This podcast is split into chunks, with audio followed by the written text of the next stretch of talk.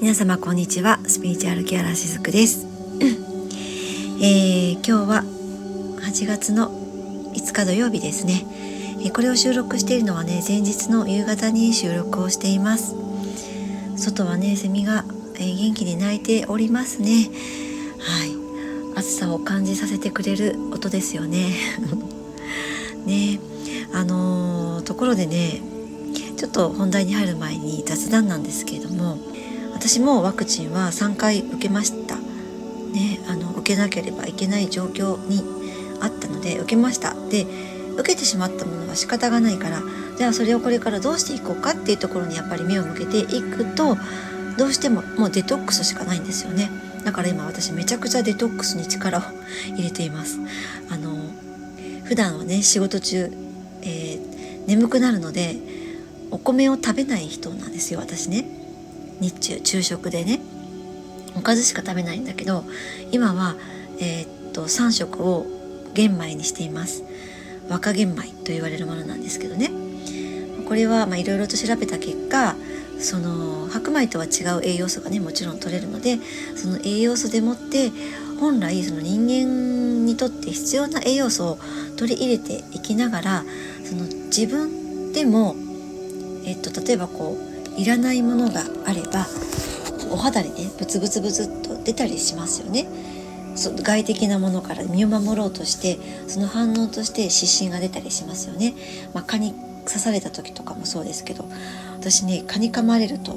すごいんですよ腫れ方が尋常じゃなくってえっ、ー、とね直径がね5センチぐらいに広がるんですよ。で膨流してですねなのでもともとアレルギー体質はあるんだけどそういったまあ、反応もそうなんだけどちゃんと、えっと、自分にとってこれは移植だよっていうものにものが自分の体の中に入ってきた時にそれを自分で排出していけるまず体づくりをしようって思ったんですね。でそのためにはそれができる、えー、機能が備わっている体にならなくてはいけなくてでも私たちって自分の内側から作れる、えー、成分って限られているのでそういった、まあ、自分の内側で生成できないものは外から取り入れればいいだけなんですよね。だからまあそんな結果でたどり着いた一つがその若玄米なんですね。これを食べて、えー、デトックス自分でできるデトックス体質になろうっていうのでやっていたりしますあとはもともとお水とかお塩っていうのはこだわっているので、あ、の西洋医学がメインの今の日本の医療界ではえー、減塩食なんて言ってねその血圧に影響を及ぼすから、えー、塩分を控えましょうってもう歌っていて、まあ、これは有名な話ですよねどなたもが知っている話の一つかなと思います。ね、この血圧の基準値もそうなんだけど私が看護師になりたての頃よりどんどんその高血圧と言われている基準値が下がってきているんですよ。昔は150代だったのが今135とかそんなレベルなんですね。で私はねここにすごく違和感を感じていて、えー、私の看護師の人生はほとんどが、えー、高齢者の方が相手なんですね。初めの何年間かは総合病院で働いたんですけれども、まあ、子供を出産してからは訪問看護とか高齢者施設でご高齢の方を対象にずっと関わらせていただいていたんですけど高圧剤を皆さん大体処方されているんですよねお年寄りの方ってね。で高圧剤を飲むとどうなるかっていうと動きが鈍くなるんですよ皆さん。だってみなあのこれを聞いてくださっている方でね朝低血圧だっていう風な自覚がある方とてもわかると思うんですけどそれと同じ状態がそのご高齢の方の体の中でも起こっているんですよ。そうするとね、あの転倒のリスクも上がるしあのいいこと何もないんですよ。で人間の本来の体って例えば女性だったら閉経したらその後はホルモンの関係でおのずとその血圧が上がるような体が体なんですそれが女性の体なんですよでもそこで、えー、まあ、閉経後の、多くの女性が高血圧高血圧と言われてしまってえっと、高圧剤をね処方されてってそれって何かこう人間本来の生きる姿とかね生きるためにえー、持ち備えてきたその肉体あらゆる臓器の動きっていうのを否定していることになるなっても本当にずっと感じてきていたんですね。だから私の母もね、えーと、高血圧なんだけど、まあ、母もあまり病,、えーと、病院が好きじゃないんですね。で実は私の母も看護師をしていたんだけども病院嫌いで、ね、看護師なのに病院嫌いってやっぱりあの親子は似るなと思うんですがあの私も病院が嫌いなんですね。で、えー、そんなこう高血圧の母もずっと薬を飲んでいません。最近ねちょっとまあ、どうしても飲まなきゃいけない状況になってたので内服を始めてるみたいなんだけどまあそれももうごくあの最小のところの薬であとはえー、っと血圧が高くてもえー、っとそうですね例えばどういうところを気をつけられるかとかその基準値に惑わされないっていうスタンスで母はやっているようなんですね。でこの基準値って非常にやっぱりこう明確であるようで曖昧だなというそういったのを私は感じていて誰もが分かる基準値なんだけれどもそれはもちろん個人差があるわけですよね。ありますよね。遺伝子的なところの個人差もありますし、えっと、地域柄もあると思いますよ。東北の人の方が、えー体を温める目的で塩分が高めの食事がきっと多いかなと思うんですこれは古来からねきっと。だとしたら日本全国で同じ基準値ってどうなのっていうのもやっぱり思ったりもするんですよね。であれ？今日はこのお話をしようと思ったんじゃなかったんですけどちょっと話がそれましたね。うん、でねえっとあ今ねちょっと止めて思い出そうとしてましたあのそう今日お話ししたかったのは、まあ、これはちょっと余談的なところでね、えお伝えしたかったことだけなんですけれども今日はねあ、ま、とある SNS ですすごくね久しぶりにある方からメッセージをいただいたんですよ。で、のメッセージの内容っていうのがうんと、まあ、その方 A さんとしますよね。で同じ SNS の中でとある SNS の中でもう一人 B さんという方がいて、まあ、お互いこう面識はないんですけれども SNS 上でのつながりが私を含めて、えー、一時期あったんですね。まあ、他にもこういろんなつながりがあるえー、そういった場所でもあったんですけれどもあ一時期、まあ、この A さん B さんと私を含めて、えー、非常にこう盛り上がっていた時期があったんです。で、まとあることがあって、えー、っとこの今日メッセージをいただいた A さんが、まあ、姿を消してしまったんですねその SNS からね。でまあ私はその SNS から若干遠ざかってはいますもう今もあんまりそこの場所にお邪魔することはないんだけどもう遠ざかっていてまあそれは何て言うのかなもう今の自分にはここはもうちょっと違うかなって感じたので、えー、ちょっと距離を置いてるっていうだけなんだけど何か意図してねそういうことをしたわけじゃなくて今の自分とはちょっと違うかなっていうただそういうシンプルな理由で自分は距離を置いているんですね。で、えっと、今日その A さんからメッセージをいただいた内容がですねえー、っと、まあ、そのもう一人いた B さんから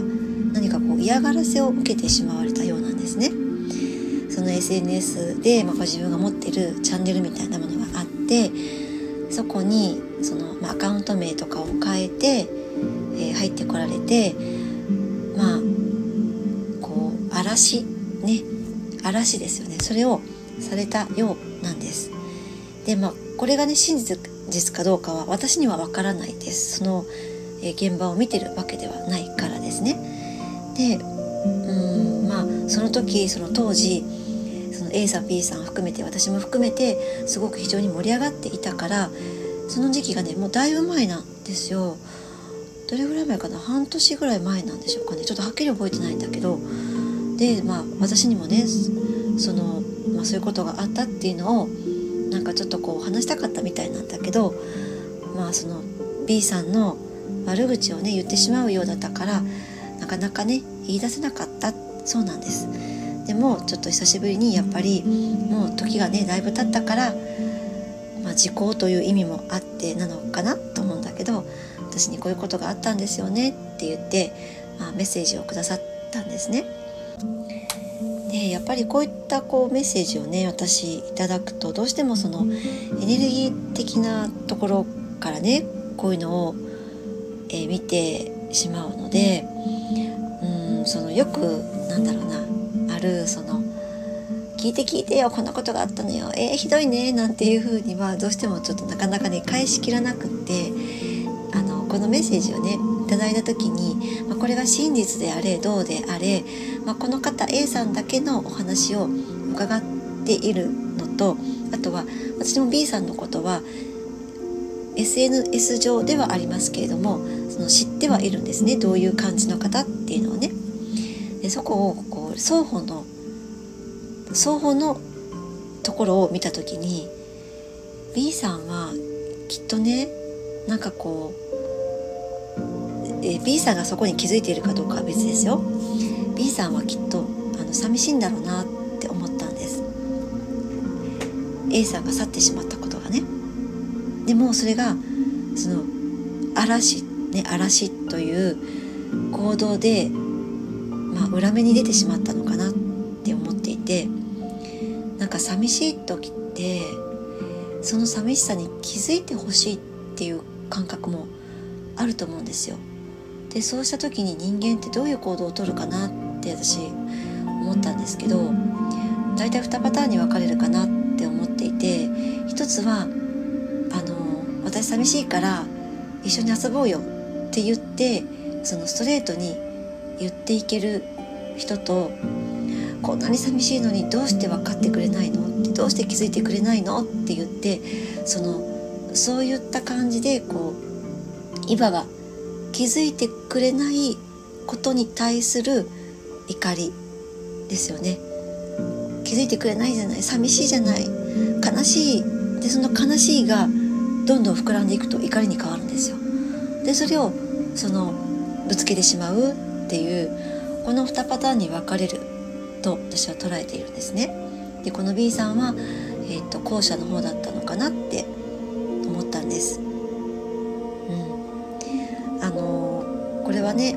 も私の双方のとの方との関わりを通して総合的に見たところでのお話にはなるんですけども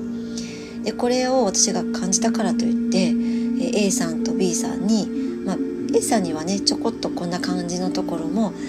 えー、お伝えはしたんだけれども B さんにそれを私が言うことでももちろんないのでもう何て言うのかなこれはやっぱりご縁だからですね。本当にまたご縁があったら、えー、まあ、こんなことがあってもまたつながることもあるかもしれないです。A さんと B さんがね。あるいはそこに何かしらのその自分の内側に学びが学びがあるのだっていうことにうん、まあ、気づけるタイミングでも実はあったりするんですよね。こういった出来事ってですね。あの私も一人の人間としてすごく孤独感を感じたりとか寂しいなって思ってた時期もありました。今はねその感覚がほとんどないんですよ。えむしろね思い出せないです。えー、っとねスピリチュアルというものを何かこう学んでいったりとかしていく前っていうのはものすごい孤独感に襲われていたんですね。それは幼少期からそうでした。もうね保育園に行く頃からその感覚ってあったんですね。もうどうして私ってこんなに寂しいのって。どうして私ここにいるのって。どうしてここに生まれてきてるのってね。なんかもうとにかく学校に行くのも楽しいって思った日は一日もなかったですしあのみんなね友達に会いたいから会ってね遊べるからとか給食が食べたいからとか言って単純じゃないですか、ね、学校に行ける動機って。でもね私全くそういうのがなかったんですよ。あの友達とつるめなかったしむしろポツンって一人でいる子のそばになんかそっと駆け寄ってその子と過ごすとかなんかねそういったことをやっている子供時代だったんですね。だからねいつもなんかねかこう馴染めないなみたいな感覚がずっとあったんですよ。でそんな中で、えまあ恋愛をして、ね、結婚をして子供を授かってって何かこうあ私実は孤独じゃなかったじゃんとか寂しくないじゃんってなんかえっとね錯覚していく今度時代を大人になったら生きていたんですね。そうだから結婚をしても子供を授かっても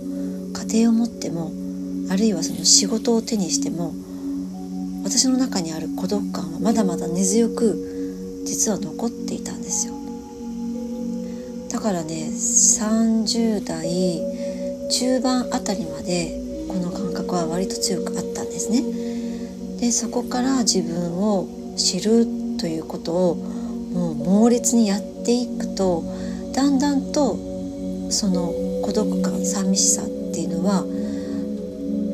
なくなったというわけではないんです。消えてなくなってはないんだけど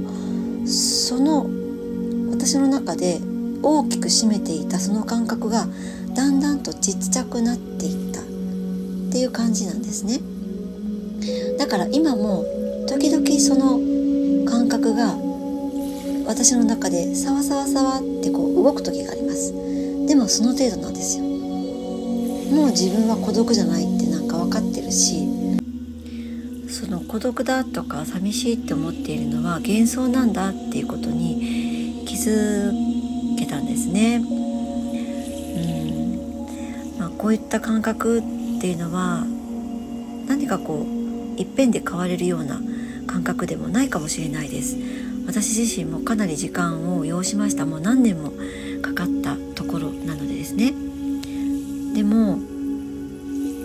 にその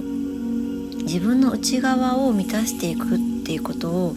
やっていくと何かこう外側でのねつながりが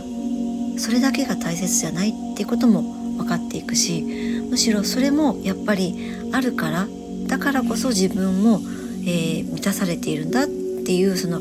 一見相反するようなところもだんだんと感として、えー、自分の中に落とし込めていくのではないかなって思っています。はい、えー、今大事なところでまたちょっと噛みましたね。失礼いたしました。はい、ということでね今日そうですねタイトルは何になるかな？本当の孤独感とは寂しさとはっていうところになるかなれは自分の中にその不足感を感じている時に孤独感とかね寂しさっていうのを感じるんだと思います。でも何も不足しているものは本当はないはずなんですね私たちってね。はい。ということで今日のお話はここでおしまいにします。ちょっと長くなりましたのでね。素敵な週末をお過ごしください。ありがとうございました。